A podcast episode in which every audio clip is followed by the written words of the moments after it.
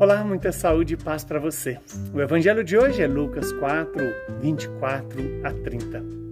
Jesus, vindo a Nazaré, disse ao povo na sinagoga: Em verdade, eu vos digo que nenhum profeta é bem recebido em sua pátria. De fato, eu vos digo que no tempo do profeta Elias, quando não choveu durante três anos e seis meses e houve uma grande fome em toda a região, havia muitas viúvas em Israel no entanto, a nenhuma delas foi enviado o profeta Elias, senão a uma viúva que vivia em Sarepta, na Sidônia. E no tempo do profeta Eliseu havia muitos leprosos em Israel, contudo nenhum deles foi curado, mas sim Naamã, o sírio. Quando ouviram estas palavras de Jesus, todos na sinagoga ficaram furiosos, levantaram-se e o expulsaram da cidade. Levaram-no até o alto do monte sobre o qual a cidade estava construída, com a intenção de lançá-lo no precipício. Jesus, porém, passando pelo meio deles, continuou o seu caminho. Palavra da nossa salvação. Glória a vós, Senhor. Louvado seja Deus por esta palavra, que ela ilumine a sua vida, a minha vida. Estamos diante de uma situação em que Jesus chama-nos atenção sobre o valor que temos dado aos profetas aos profetas da nossa casa, da nossa família, da nossa paróquia, da nossa igreja.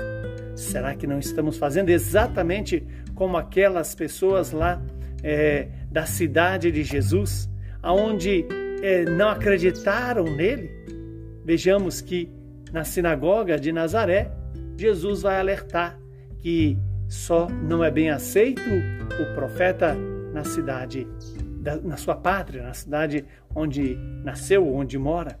E aí Jesus lembra a figura é, do tempo de Elias, de Eliseu, tanto da viúva de Sarepta, como também de Naamã, o sírio. Nós podemos nos perguntar: estou eu acolhendo os profetas que Deus me dá dentro da minha comunidade? Será que eu estou acolhendo a vontade de Deus que se manifesta pelas pessoas que eu conheço? E eu tenho acolhido Deus através da palavra que eu escuto todos os dias. Que Deus nos conceda essa graça de hoje é, ter essa docilidade para acolher os profetas que o Senhor nos envia. O pai, a mãe, a esposa, o esposo, um acontecimento do meu dia a dia eu estou percebendo a linguagem de Deus através dessas pessoas? Ou estou fechando meu coração, como nos alerta o Salmo 94?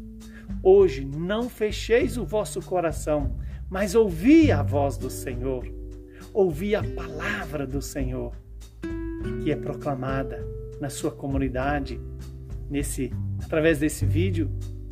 Que Deus nos conceda a graça de não recusar aqueles que trazem para nós a palavra do Senhor. E esta palavra precisa de uma voz.